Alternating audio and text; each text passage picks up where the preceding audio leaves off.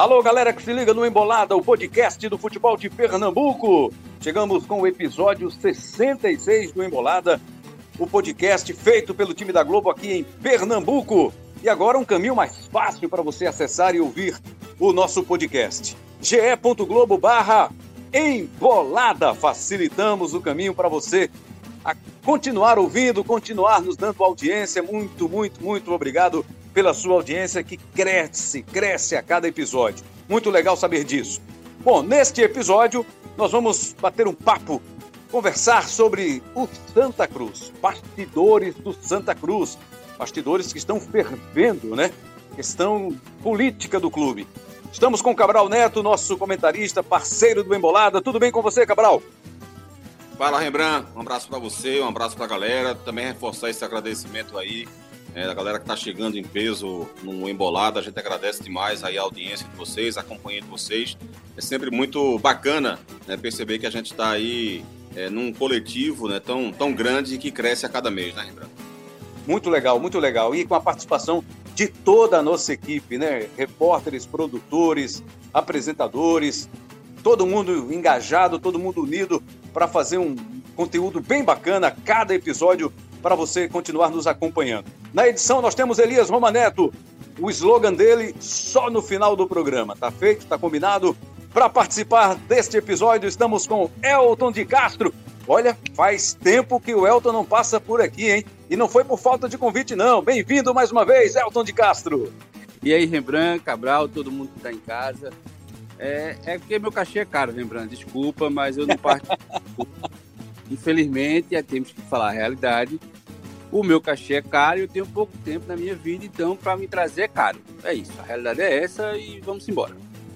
Isso, curto, grosso, objetivo, rápido, rasteiro. Esse é o nosso Elton de Castro, essa fera, uma das feras da equipe do ge.globo PE. Bem-vindo mais uma vez, Elton de Castro. Bom, Lembrando. o assunto... Oi? Não é sempre que a gente consegue, né, ter verba para pagar as duas paçocas e o que suco de morango que o Elton existe para participar, né? Por isso que a gente fica um tempo sem a participação dele aqui, né? Isso, Juntando isso. aí os centavos para a gente poder pagar esse cachê para o nosso Elton de Castro. Muito bem. Mas o assunto que nos traz aqui para esse episódio é um assunto importante, é um assunto que está mexendo com os tricolores. O Santa, vamos falar de dentro do campo, inicialmente, para a gente introduzir o assunto. Dentro de campo, o Santa vai bem, o Santa é vice-campeão pernambucano, o Santa está na liderança da primeira fase da Série C do Campeonato Brasileiro, no Grupo A. Mandou bem nessas primeiras rodadas, terminou o turno na frente.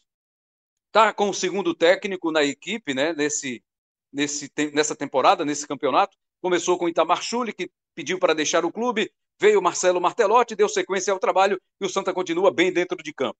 Só que fora de campo tem um problema que está gerando uma polêmica muito grande por parte da situação, por parte da oposição, é que estão previstas para dezembro as eleições do Santa Cruz, como normalmente aconteceria, né? No, a cada triênio, a cada três anos, se renova o mandato no Santa Cruz. O Santa Cruz, diferentemente de Náutico e Esporte, tem um mandato para o executivo de três anos, é um triênio.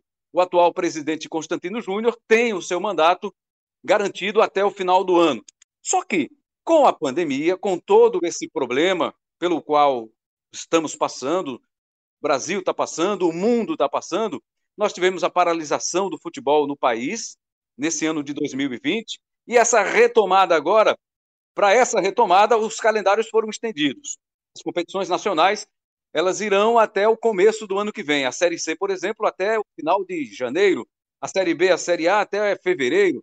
Então, por causa disso, o Santa Cruz considerou que seria prudente fazer com que esse mandato se estendesse, o mandato do executivo se estendesse até o meio do ano, até a metade do ano de 2021. Aí a oposição reclamou, disse: não, não, não, não tem nada disso. A eleição é para ser feita em dezembro, seguindo o estatuto do clube. Mas aí veio a confusão, e aí a negociação. Não se sabe se o mandato vai mesmo ser até o final do ano, com eleição no final do ano ou se vai ser depois da Série C, depois do final do mês de janeiro, iniciando fevereiro. Elton de Castro tem acompanhado o Santa Cruz aí para o ge.globo.pe. Elton, relate para a gente, traga um resumo, além disso que eu já, já adiantei aqui, cronologicamente, né, do que tem acontecido. Traga para a gente um resumo do que tem acontecido no Santa Cruz. Os bastidores estão fervendo. Na rodada do fim de semana, torcedores, enquanto o Santa jogava em Fortaleza, em Horizonte, na verdade, na Grande Fortaleza contra o Ferroviário, tinha torcedor fazendo protesto na porta do Arruda, né? Alguns torcedores foram lá, torcedores de oposição, contrários a essa decisão de estender o, o mandato do presidente Constantino Júnior até a metade do ano que vem. Conte um pouco mais para a gente desse, dessa polêmica no Santa Cruz, Elton. É, é, Cabral e a galera. O que aconteceu foi o seguinte: o Santa Cruz, o conselho, os poderes do Santa Cruz, não foi o conselho, é bom que se diga isso, porque o pessoal fica, não, o conselho votou. Não, não é o conselho poderes de Santa Cruz, que Santa Cruz é um clube até de certo ponto esquizofrênico no sentido de todo mundo tem é, o, o, legislativo é, manda de um lado, o executivo manda do outro, o patrimonial manda do outro. Há, nem sempre há uma junção de ideias entre três, mas dessa vez os três poderes do Santa Cruz optaram por prorrogar o mandato do, deles até sete meses. Em até sete meses, e a alegação eram algumas. A primeira era um decreto federal que deu essa possibilidade para algumas associações e empresas e afins SA de prolongar seus mandatos por conta da pandemia, que precisassem de eleição, que isso poderia ser feito em até sete meses depois de dezembro. No entanto, essa lei não, não engloba clubes de futebol. Falei com alguns advogados, essa lei não engloba. Então, o Santa Cruz também é, alegou o decreto estadual, vou pegar aqui o número do decreto, 49.393, que diz que não pode ter uma reunião acima de 100 pessoas para dizer que era inviável praticar uma eleição em tempos de pandemia e com isso estaria adiando a eleição até estaria adiando não, adiaria a eleição até julho. Aí a oposição, óbvio, não gostou, né? Não gostou do jeito que foi feito, a forma que foi feito, sem consultar os sócios. Protestou, entrou na justiça. Um dia depois, o Santa Cruz mesmo disse: ah, não, agora a gente vai escutar propostas até o dia 13 de outubro e dia 22 tem nova reunião para que a gente decida. Nesse meio tempo, a oposição conseguiu eliminar para que o presidente Constantino Júnior fosse obrigado a marcar as eleições em até cinco dias. Vale lembrar que o Santa Cruz foi notificado na última quinta-feira, então tem até o dia 13 de outubro se a decisão não for derrubada, para marcar as eleições. Está ameno o ambiente. É, a situação tá, não está muito tranquila. Suas primeiras impressões, Cabral Neto, sobre essa situação no Santa Cruz, em meio à disputa do time, e aí é o que acho que imagino que o torcedor do Santa também tem essa expectativa, que isso não interfira no rendimento do time, que isso não, não atinja o futebol, né? porque o futebol está fazendo a parte dele lá. Está rendendo na Série C, está buscando o objetivo, que é voltar à Série B no ano que vem. Por enquanto, suas primeiras impressões do assunto, Cabral. Olha, Rembrandt, acho, primeiro, logo de cara, dizer que, é, que eu não gosto nada, nada, nada, nada da ideia dessa mudança radical né, do, da gestão da, da atual executiva do Santa. Não gosto de forma nenhuma. Acho uma ideia terrível. É, é, essa, essa, esse argumento, por exemplo, que o Elton nos trouxe aí, né, como informação, né, que, que o Santa Cruz argumenta de que é, por essa questão de não poder fazer aglomeração e tudo mais, é, é, bom lembrar que a gente vai passar por uma eleição, uma eleição né, de prefeito e vereador, envolvendo 148 milhões de eleitores no Brasil. Né? Então, não acho que essa argumentação de, de não poder aglomerar ela seja suficiente para você adiar uma eleição por tanto tempo assim. É, acho que há formas de você ter os cuidados, né, como vai haver inclusive na eleição normal, na nossa eleição que a gente vai eleger prefeitos e vereadores. Acho que o Santa Cruz poderia ter, tomar esse cuidado e acho até que o Santa poderia sim debater o adiamento dessa eleição, mas não por esse período.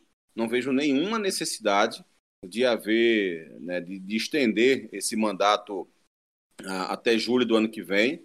Primeiro, porque a gente não sabe como é que vai estar em julho do ano que vem. É, há uma grande esperança, por exemplo, pela vacina, mas não há nenhum. Ninguém pode a, a, assegurar 100% de que vai haver essa vacina até lá. Então, se a gente chegar em julho, por exemplo, e ainda estiver no meio da pandemia, por quanto tempo mais o Santa Cruz vai querer adiar essa eleição?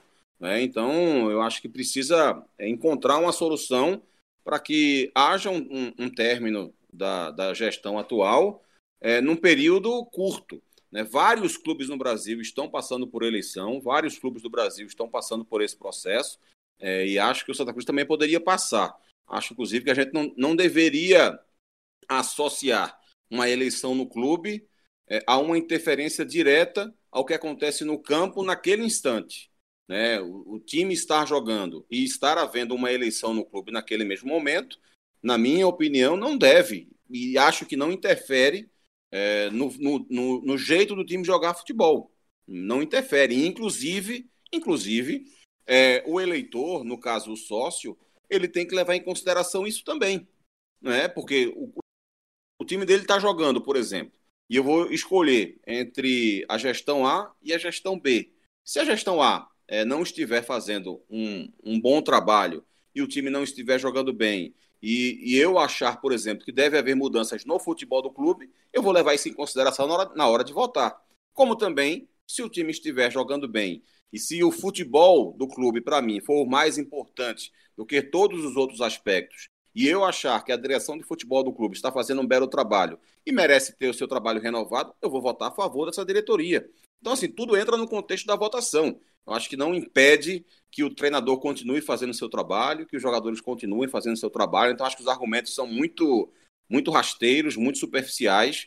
É, e, e, enfim, eu não gosto, de, de, em hipótese alguma, da, da ideia de estender esse, esse mandato, é, especialmente passando por cima da forma como foi passada. Né? Sem muita transparência, é, de repente surgiu a informação e, bum, é, já houve essa, é, esse adiamento da eleição para julho do ano que vem. É, eu realmente não, não gosto nem um pouco dessa ideia, Rembrandt. Olha só, o nosso produtor, o craque que joga em todas as posições, ainda com a sua veia jornalística, né, de repórter, ele bateu um papo, ele entrevistou Paulo Borba, presidente do Conselho Deliberativo do Santa Cruz, e falou sobre essa reunião que rolou no Santa Cruz esta semana, me parece, né, pelo que a gente vai ouvir aí do, do Paulo Borba, não tem muita coisa definida. Eu diria até nada definido até agora. Vamos então ouvir o Paulo Borba, presidente do Conselho Deliberativo do Santa Cruz. Teve alguma novidade em relação àquela reunião? Teve a reunião ontem, terminou tarde, certo? O Santa Cruz foi citado ontem, tá certo? Ele tem o prazo, né, para o legal do documento para recorrer ou, ou para acatar. O presidente levou isso para o jurídico, né? O jurídico estava lá, não tomou nenhuma posição agora. Dentro desse prazo legal, o clube vai se posicionar. Qual é o prazo, Paulo? Vocês têm? Cinco dias, né? Que é um documento legal, né? Uhum. Então, até o prazo máximo, o clube está no, no, no, direito preservado, no direito dele preservado. Tá bom, Como então. é uma decisão do executivo, tá certo? Ele vai sentar com, com o poder lá do jurídico do clube e vai definir a melhor opção para o clube, entendeu? Então só devemos ter novidade agora na semana que vem, então, no prazo de cinco é, dias. Se for contar os cinco dias, eu acho que é até o dia 13, né? Esse é ontem. É, eu acho que é isso mesmo. É isso mesmo, entendeu? O documento chegou ontem, né, por volta das 14 horas, lá no, a citação física, né? Entendeu? É o que vale. Aí ouvimos então o presidente do CD do Santa, e conforme deliberado aí na, na reunião, ele passou depois essa informação para o Daniel. Por sugestão do presidente, o conselho estará recebendo, vai continuar recebendo sugestões para a melhor forma das eleições do triênio 2021-2023 até 13 de fevereiro. Então, isso vale até terça-feira da próxima semana. Nós estamos fazendo aqui esse papo no dia 9 de outubro, sexta-feira, e essa informação nos chegou agora há pouco. O Daniel Gomes recebeu essa informação do Paulo Borba, do presidente do Conselho Deliberativo. No dia 14, será enviado o edital de convocação para a reunião do Conselho Deliberativo, que será no dia 22 de outubro. E a expectativa é que nessa reunião, sim, nós teremos uma definição sobre esse caminho do Santa Cruz, Elton. Lembra, na realidade, na realidade, na realidade, o presidente, se não conseguir caçar liminar, ele tem até terça-feira para definir quando serão as eleições. Não vai poder esperar até dia 22. Entendeu? Isso é o primeiro ponto. Aí o segundo ponto. Digamos que caça liminar e mantenha-se a reunião do dia 22. Há uma questão que se a oposição, qualquer sócio, se sentir lesado, vai poder judicializar e vai trazer trabalho, é que, isso é um entendimento até do TSE, nenhuma pessoa que foi eleita, nenhum cargo eletivo, nenhum vereador, nenhum senador, nenhum deputado, prefeito, governador, enfim, pode legislar em causa própria, ou seja, não pode aumentar o seu próprio mandato. Então, digamos que o conselho se reúna e os conselheiros decidam aumentar o mandato do conselho e do presidente. Mas quem os colocou lá foram os sócios. Então, os sócios precisam ser ouvidos. Entendeu? Então, só conseguiria, assim, de uma forma tranquila, sem judicialização, sem aperreio, estender o mandato se alternativa A toda a oposição aceitar e tudo mais, ou Assembleia Geral foi decidido por todos os sócios, aí ok. Caso contrário, essa briga não deve acabar tão cedo. É, eu também acredito que não vai acabar tão cedo. Só que Cabral Neto, Elton de Castro, a gente já vê tanta coisa né, no futebol que os clubes são tão diferentes do que rola na sociedade. Os clubes, às vezes, se mostram como uma bolha, né, que estão alheios à realidade da sociedade, que eu não vejo, eu não vejo aí nesse caso uma aberração, porque é, o futebol ele é tão diferente, ele é, é tratado de uma forma tão diferente por todos, especialmente por quem está vivendo, por quem vive o futebol, que isso não me surpreende, viu, Cabral? Esse interesse aí de estender o próprio mandato, de repente pode chegar uma justificativa aí, uma alegação de que não, no futebol é diferente, aqui o clube é, do, é da sociedade, é do seu sócio, mas quando, quando é para resolver uma situação, a gente não precisa consultar o sócio. Não sei, de repente eles acham algumas brechas nas entrelinhas do estatuto do clube e vão acabar dizendo que está valendo isso aí, é assim que vai ser. E vamos esperar, né? Se de repente a justiça realmente botar o pé em cima e, e disser que não, decidir que não é dessa forma, talvez eles, eles obedeçam. Mas caso contrário, Cabral, eu tenho, eu tenho, eu tô com uma leve impressão que isso vai sair como querem os atuais mandatários do Santa. Viu? É, Rembrandt, infelizmente, né, o histórico do futebol faz a gente ter essas dúvidas realmente. Né, de Pensar dessa que... forma que eu estou pensando, né? Isso, isso, exatamente, exatamente. Né? Você não está tirando esse pensamento do nada, não. Você está tirando esse pensamento de um histórico que a gente vive, que a gente já viveu bastante no futebol. É... e assim, nos resta combater né, a, a, a, o prosseguimento disso. É, como eu falei, eu sou totalmente contrário a essa ideia. Espero que a justiça realmente é, não permita que isso aconteça. Torço também para que a própria direção executiva, né, que o presidente Constantino Júnior e seus aliados é, não aceitem isso, queiram voltar atrás, o próprio presidente do conselho, enfim, as pessoas que estão defendendo isso reflitam, né, e acho que a, a resistência da oposição, dos torcedores, acho que ela foi muito importante para isso, e eles precisam continuar, inclusive, se manifestando, não é, para que, que essas coisas realmente não aconteçam. Não dá para a gente aceitar essas, é, é, esse tipo de situação como algo comum, como algo normal. E olha, eu não tô, eu não tô dizendo aqui que o Tininho, por exemplo, se ele quiser ser presidente novamente, ele tem que perder a eleição, não. Não é isso, não. A gente não está avaliando aqui a gestão do Tininho, a gente não está aqui avaliando se existe na oposição algum candidato melhor do que ele. A, gente, não é, a avaliação não é essa.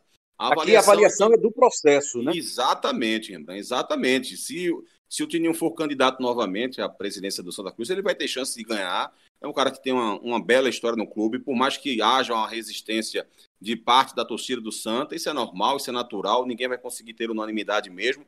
Mas ele é um cara de história, é um cara é, é, que tem uma, uma, um belo trabalho desenvolvido no Santa, é, que ama o clube, então é evidente que se ele quiser ser presidente, ele tem chance de vencer, e não, na minha opinião, não há nenhum problema caso ele vença a eleição e, e renove o seu mandato, ou se for alguém da situação, se for alguém que ele indique para ser o candidato, chegue e vença a eleição. Não há nenhuma, nenhum mistério em relação a isso, não haveria nenhuma é, surpresa em relação a isso, não haveria nenhum problema em relação a isso. O problema é o processo. É, Para mim, o defeito é o processo. Eu acho que o Tininho tem toda a condição de ser é, presidente só por mais um triênio, ou quem ele indicar, mas que seja feito dentro da normalidade, ou dentro da mais, da mais próxima normalidade, porque a gente não está realmente vivendo um período normal. Por isso que eu digo que seria aceitável até se houvesse uma marcação de, de eleição para uma semana depois da Série C, para dez dias depois da Série C. Acho um absurdo que se queira fazer uma eleição seis meses depois da Série C. É, não acharia um absurdo se quisessem fazer essa eleição dez dias depois da Série C. Compreenderia, compreenderia, devido ao momento. Mas ainda assim, acho que a eleição deveria acontecer no momento em que ela estava marcado, previamente marcado. Porque, como eu disse, se o país vai conseguir fazer uma eleição é, para 148 milhões de eleitores, por mais que a gente saiba que nem todos vão votar, mas vai ser um, um, um número muito maior, evidentemente, do que de sócios do Santa para votarem. Né? E há mecanismo para você conseguir fazer isso, você dividir o dia, é, na parte da manhã só vota é, os, as pessoas com, na, na letra alfabética do A até o J, de tarde do J em diante, enfim, fazer por idade, o, o, sócio com mais de tantos anos vota de manhã, com menos de tantos anos vota de tarde, sabe? Tentar fazer, é, contratar mais é, é, pessoas que possam chegar e organizar as filas. É, há uma, algumas formas que você pode fazer. A, a gente acompanhou, eu acompanho a eleição né, como repórter e tal aqui há alguns anos, e é muito difícil você ver grandes aglomerações acontecia em alguns instantes, especialmente no período ali da noite, quando as pessoas largam e tal, mas que eram controláveis, digamos assim, até pelo espaço que há no salão é, do Santa, no né, salão de festa do Santa Cruz, que é onde normalmente acontece, acontecem as eleições, é, existe espaço para você poder formar filas, enfim, é, é, pessoas que não permitam que depois de votar as pessoas continuem por ali, por perto, é, saiam da, das proximidades, para não haver essa aglomeração, né, cobrando que as pessoas usem máscaras, utilizem álcool em gel. Então, assim, há como você conseguir fazer essa eleição. Não dá para você ficar usando isso de desculpa para tentar fazer algo, é, na minha visão, ilegítimo. Né? Porque você, o, o, a executiva do Santa foi eleita para um mandato de três anos e não para um mandato de três anos e meio desnecessário aqui fazer esse registro, pelo menos na, no meu entendimento, mas eu vou fazer só para fazer constar. Aqui não tem defesa de oposição, defesa de situação. Eu, inclusive, participando do Bom Dia Pernambuco esta semana, cheguei a dizer, depois de uma reportagem que tratava desse assunto, que a gente não estava ali para opinar sobre a situação, mas para mostrar, para relatar o que estava acontecendo nos bastidores do Santa Cruz naquele momento lá na televisão. Aqui a gente já está tentando fazer uma análise, mas sem partido, sem defender oposição ou situação, apenas dando o nosso ponto de vista, trazendo, expondo o nosso ponto de vista sobre a situação, sobre o que a gente acredita que seja o mais interessante, o mais certo a fazer. Não é verdade absoluta aqui. Vai ter gente que vai concordar, vai ter gente que vai discordar. E que seja assim, Estamos num, numa situação, num país democrático, até aqui, pelo menos, a democracia prevalece. Mas é isso que está acontecendo. Tem muita gente brigando, os bastidores continuam fervendo para o lado do Arruda, Elton de Castro. E isso já está levando. Oi? É, um, só um adendo, só um adendo. Depois Sim. da primeira rodada de confusão, né? A diretoria executiva do Santa Cruz, ela mandou para o conselho, tem até o dia 13, né? Todas as correntes para mandar suas propostas. E Sim. ela mandou uma proposta que é que o mandato se encerre até 10 dias depois da Série C. Que não fosse mais até o meio do ano, que fosse 10 dias depois da Série C. E aí eu vejo duas coisas assim. Eu e aí eu quero deixar muito claro, eu não assim, não é que eu goste do que aconteceu, mas eu gosto desse jogo político, assim, porque eu acho que quando feito de forma racional, ele meio que faz com que o clube acorde em alguns setores. A diretoria, ao meu ver, viu o que ela achou de brechas na lei para ter uma gestão, ah, vamos passar aqui mais tranquilidade, sem aquele aperreio de eleição, e tentou. Tentou um mecanismo. Obviamente, a oposição viu, opa, tá errado aqui, não pode. E aí chamou para o debate. A diretoria agora viu que não vai ser supetão, não vai poder, não vai conseguir de supetão, porque apesar de eu concordar com vocês que o futebol no Brasil, principalmente, é uma bolha, mas o futebol acontece dentro do Estado Democrático de Direito e que é regido por uma Constituição e que também tem legalidades a, ser cumprida, a serem cumpridas. E que se, por mais que um dirigente ou alguém da oposição, enfim, do independente clube, queira ultrapassar a lei, se alguém buscar a justiça, se há um engajamento judicial, o que não era para ser um debate muito grande antes de uma Série C, vai se transformar num pandemônio. Entendeu? Tenho conversado com pessoas da situação e da oposição e eu vejo que há sim um caminho um tanto quanto satisfatório para um entendimento. A oposição diz: ó, oh, se a situação nos convencer que para o bem do clube é necessário que esse mandato vale mais 10, 15, 20 dias, não vai mudar a vida de ninguém. Mas, da forma como foi feita, não. O que a gente quer é que isso seja colocado em votação para os sócios. Vai ter eleição? Vai ter eleição. Então vamos colocar em votação para que os sócios decidam. Porque é do, o clube é da torcida e dos seus sócios. Isso é em qualquer instituição. Do, lado, do lado da situação, o que eles dizem é: a gente quer fazer com que a gente passe pela Série C de forma tranquila, sem causar nenhum tipo de turbulência nos bastidores do clube. Então, e ambos dizem que podem sentar na mesma mesa para negociar. Até hoje, até este momento, eu vejo um caminho ok para que haja um entendimento. Como é que, assim, há uma argumentação é, um dos argumentos utilizados para não haver eleição é a pandemia e evitar aglomeração, e você vai marcar uma Assembleia Geral de Sócios. Eu, eu quero entender como é que vai ser feito isso. Incoerente, né? A Assembleia Geral de Sócios, quem pede é a oposição, tá? Sim, então, mas veja, se é para fazer uma Assembleia Geral de Sócios, faça a eleição. Né? Se, a, tá. se a, digamos, se a, se a situação vai aceitar que haja uma Assembleia Geral de Sócios para discutir esse assunto, é melhor que se faça a eleição, porque destrói o argumento de Mas evitar aglomeração, porque senão o que pode acontecer é você ter duas aglomerações, uma da Assembleia Geral de Sócios, que pode rejeitar o pedido de, de, de adiamento, e depois você tem que ser obrigado a fazer a eleição também. Mas veja, essa proposta de Assembleia Geral de Sócios ainda não foi aceita pela situação. É isso. Ponto um. Ponto 2. Há meios de você fazer até as duas eleições sem que qualquer pessoa seja necessário botar os pés no arruda. Exatamente. É, é exatamente. ela de forma online. E no, ao meu entender, ao meu entender, apesar das argumentações, e aí é muito sentindo o ambiente, muito mais do que palavras, apesar das justificativas serem alçadas no sentido da aglomeração, elas estão muito mais ligadas ao futebol, ao subir ou não subir, entendeu? Ao causar ou não causar turbulência em época de eleição. Então, eu imagino que há um caminho para o um entendimento.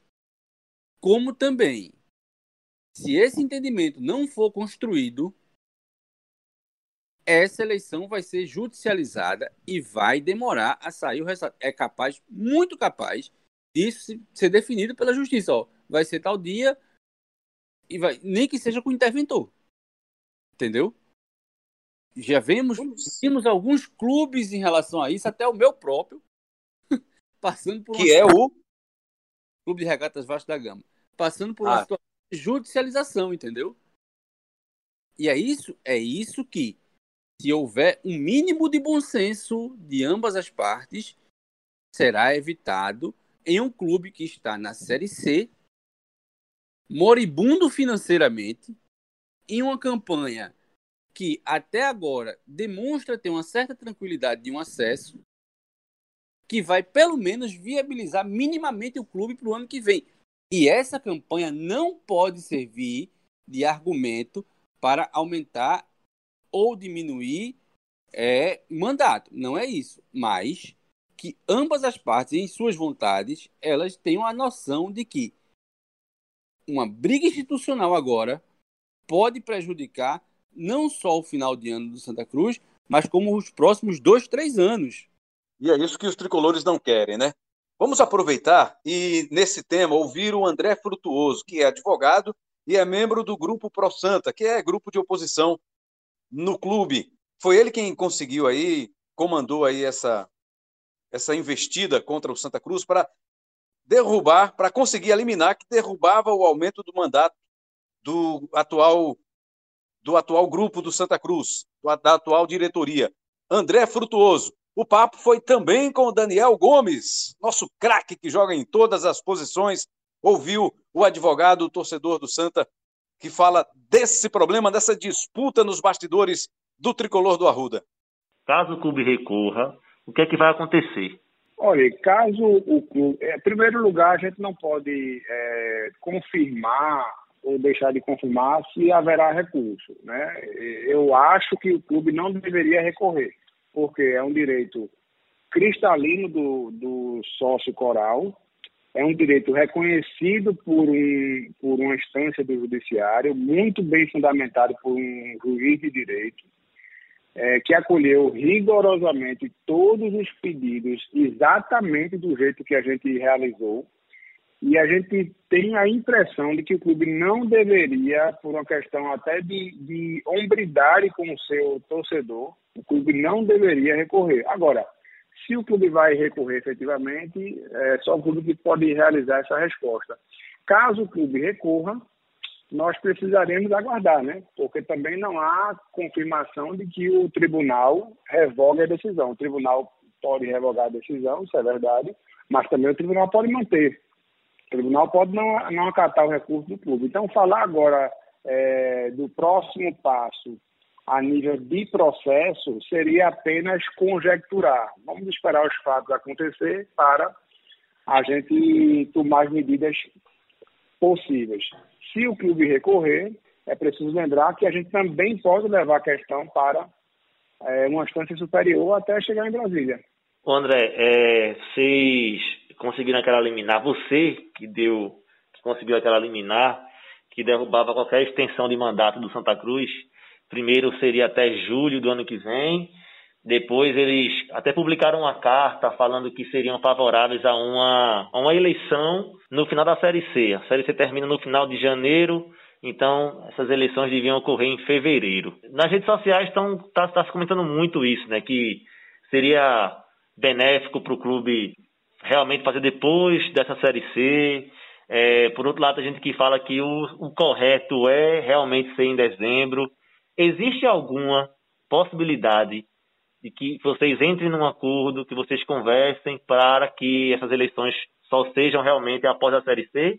Ou vocês querem em dezembro mesmo? Não, as eleições, elas serão em dezembro. Isso não depende de mim, André Frutuoso, não depende do ProSanta, não depende da, do presidente do, do, Executivo, não depende do presidente da Patrimonial, dos presidentes do Santa Cruz. As eleições serão em dezembro.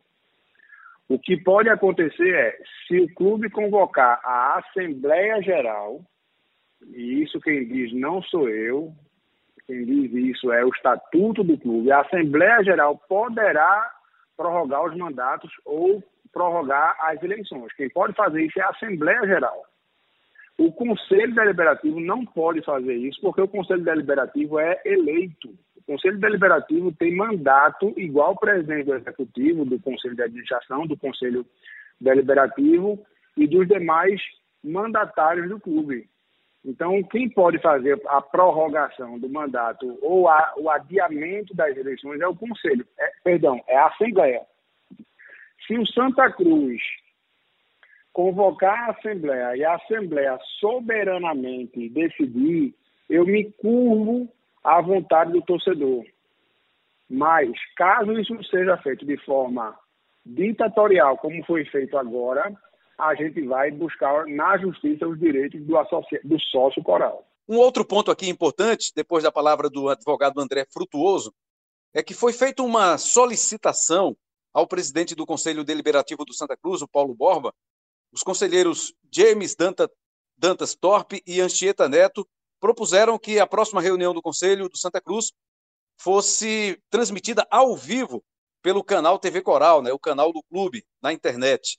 E o presidente do conselho respondeu que essa, essa solicitação está sendo avaliada, inclusive com o jurídico do clube, e as consequências imprevisíveis dessa possível liberação de uma reunião remota ao vivo, como também o nosso estatuto. É o que ele fala. Este presidente não é o dono da imagem dos conselheiros. Seria uma quebra de paradigma realizar uma sessão ao vivo do Conselho Deliberativo, nunca vista, vista antes na história do Santa Cruz e ele disse que ainda tem prazo para se posicionar sobre esse pedido. Será que vai rolar, Cabral Neto? Acho muito difícil, viu, Rembrandt? Acho muito difícil. É... Seria interessante, né? Seria interessante, porque aí a comunidade, uma comunidade maior, acompanharia essa discussão na reunião do Conselho Deliberativo. Né? É, também acho, mas creio que seja muito difícil que isso aconteça. Essas reuniões de conselho deliberativo de clube costumam ser, ser muito fechadas, especialmente quando tratam desse tipo de assunto. É, inclusive, acho que, que, por exemplo, conselheiros que sejam favoráveis a, ao adiamento das eleições em seis meses se sentiriam constrangidos em dizer isso publicamente. Então, por isso, não aceitariam participar da reunião para defender esse tipo de atitude. Então, haveria ou já deve estar havendo uma pressão por parte desses, desses sócios, desses conselheiros né, que, não, que, que não querem ver é, se tornar pública essa opinião, já, já começando a, a fazer pressão para que isso não aconteça, como acho também que os próprios, é, digamos, membros, os cabeças né, do Conselho Deliberativo, que pensaram e que tem, estão tentando adiar essa eleição, eles próprios já percebem isso e também devem forçar para que isso não aconteça. Então, acho que a pressão deve ser muito grande e não acredito numa, numa reunião dessa aberta dessa forma, não. E tem um outro movimento também no Santa Cruz, é o movimento Intervenção Popular Coral. Johnny Guimarães é quem lidera esse movimento e ele ataca muito a história da falta de transparência e os fatores que levaram aí, que fizeram as lideranças de oposição se manifestarem contrárias ao que foi colocado pelo clube, essa coisa de adiar as eleições, de estender o mandato. Então, são, são vários movimentos de oposição nesse momento, ou só são dois que estão em evidência, que estão tratando diretamente aí nessa disputa com a situação, hein, Elton? Não, são, são vários movimentos, assim, vários movimentos que... Porque, na realidade, a oposição do Santa é muito, muito fragmentada e surgiu muito da necessidade, assim, da ideia de necessidade das, dos torcedores de se aproximar mais da vida do clube, da vida social do clube, desde que o Santa começou a frequentar a Série C, Série D e tudo mais. Tem ganhado força nos últimos anos e agora parece que eles vão começam a ganhar realmente é, protagonismo político, né? Porque uma coisa é a gente fazer barulho em rede social, as pessoas fazerem barulho em em seus grupos fechados, mas agora parece que eles conseguiram furar um pouquinho a bolha e incomodar de fato quem rege o clube há, certo tempo. Cabral Neto, falando um pouquinho agora, fugindo um pouquinho desse tema político, de eleição, de disputa entre as, as duas, os dois lados, né? Situação e oposição. Isso aí, eu vou falar um pouco de novo do que eu tinha falado há pouco, é, até sendo redundante. A gente não está aqui para dizer o que é que está certo, o que é que está errado. A gente vai e traz e expõe o nosso ponto de vista, as nossas considerações sobre o que a gente tem visto, sobre o que a gente tem acompanhado. Quem vai levar a melhor nessa disputa, para a gente não interessa. Interessa que o clube se fortaleça, que o clube faça valer aí a democracia, os seus sócios, o seu conselho, enfim, quem comanda o clube do Santa Cruz. Isso é um tema que só pode ser resolvido, tratado e resolvido pelos tricolores. E a gente deseja sucesso, entendimento, consenso para que uma boa solução ou a solução ideal ela aconteça nessa, quem sabe nessa reunião já do conselho prevista para o dia 22 de outubro. Talvez não aconteça até lá uma definição, mas a gente fica na torcida de fora, acompanhando os times de Pernambuco, nesse caso especificamente o Santa Cruz, para que isso se resolva muito breve e que o Santa não tenha problema dentro de campo por causa dessa briga dos bastidores. Um pouquinho do time do Santa Cruz que vai iniciar essa segunda fase do campeonato, essa segunda parte do primeiro turno, né, o retorno. Terminou em primeiro lugar Marcelo Martelotti. Eu queria só, para a gente encaminhar aqui o nosso encerramento desse episódio 66 do Embolada, Elton de Castro, Cabral Neto, a projeção de vocês para essa parte final, nesse retorno que já começa neste fim de semana, com Santa Cruz jogando contra o Paysandu no estádio do Arruda. Elton de Castro, começando com você. O que é que você enxerga do Santa? Que projeção pode ser feita para a parte final depois de ter enfrentado todos os adversários em jogos de ida e agora voltar com os jogos da volta, Elton de Castro? Ô, Rembrandt, primeiro eu quero agradecer por você me colocar antes de Cabral, porque senão eu ia ter que esperar 75 minutos para poder falar. quando, quando, quando, ele começar a falar, eu vou desligar e vou fazer outras coisas, vou cozinhar aqui. Esse é, é um tempo de resumo, né? É, resumo. É o, tempo, é o tempo da síntese. Então, Rembrandt, assim, eu creio, acredito que o Santa Cruz vai se classificar sem grandes dificuldades, até porque há alguns clubes bem frágeis na, na chave do Santa Cruz e ele tem uma pontuação um tanto quanto satisfatória, 18 pontos, ali está perto da classificação. Na média dos últimos, desde 2015, ali com 26 pontos, 27 pontos, o clube já consegue se classificar. O grande desafio de Bartelotti, e aí ele está consciente disso e tem falado disso também com os jogadores, é manter o foco do time. É não passar com turbulência e não achar que agora, começo de retorno, o Santa Cruz já está na Série B de 2021.